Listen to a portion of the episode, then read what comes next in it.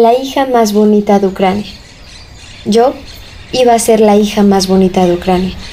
Me encontraron hace casi medio siglo, al norte, cerca de la frontera con Bielorrusia, cuando la primavera se aproximaba.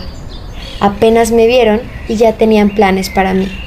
Iba a albergar a más como ellos. Yo siempre había sido sencilla, pero era porque no conocía nada más. Entre todos me transformaron me revistieron con árboles de rosas, uno por cada uno de ellos. Aún recuerdo lo bella que me sentía. Y me admiraban. De eso estoy segura. Siempre tenían algo que ofrecerme. No se cansaban de adornarme.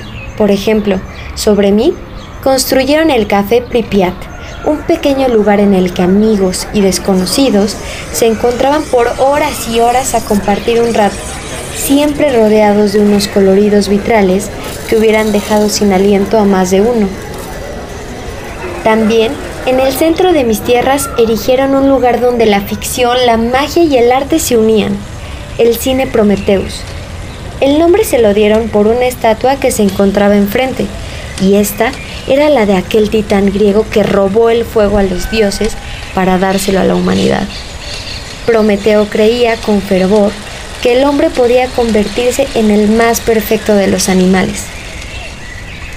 El cauce del río que me recorría se desbordaba y bombeaba vida a toda mi gente.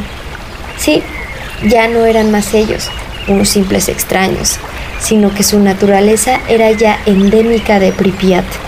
Sin más, se convirtieron en mi vida.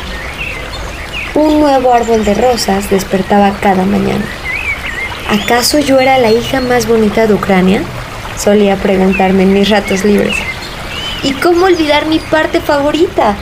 Cada vez que azotaba el invierno, se encendían las chimeneas y su calor me inundaba.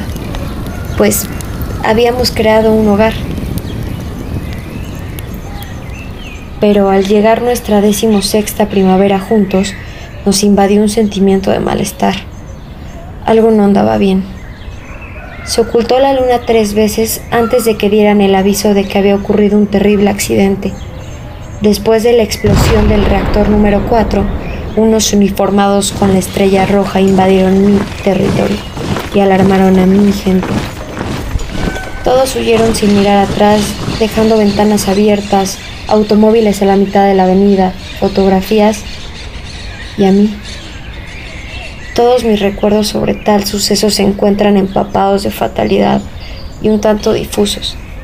Solo sé que el paso acelerado del tiempo se detuvo violentamente, cuando por fin entendí que esos agonizantes árboles de rosas eran lo último que me quedaba de ellos. En mi cabeza retumbaba una y otra vez, ¿por qué a mí? ¿Qué hago con este vacío? ¿Y por qué me es tan difícil respirar? El ambiente grisáceo hizo lucir todo mucho más espectral y yo me convertí en una ciudad fantasma. Han pasado 35 años desde aquel 26 de abril, y aunque las estaciones vienen y van, la soledad y el silencio son un poco menos asfixiantes. Hay ocasiones en las que grupos de personas vienen a visitarme. Tienen esa manía de gritar, y me parece que es porque el silencio les hace creer que están solos en el mundo. Lo único que alegra mis días es cuando veo un pequeño conejo gris rebotar por aquí y por allá. Creo que le gusta que las plantas hayan invadido el concreto. Así siente que todo este espacio, nuestras tierras, le pertenecen. Las fotografías son el único recuerdo agradable que me queda de ellos.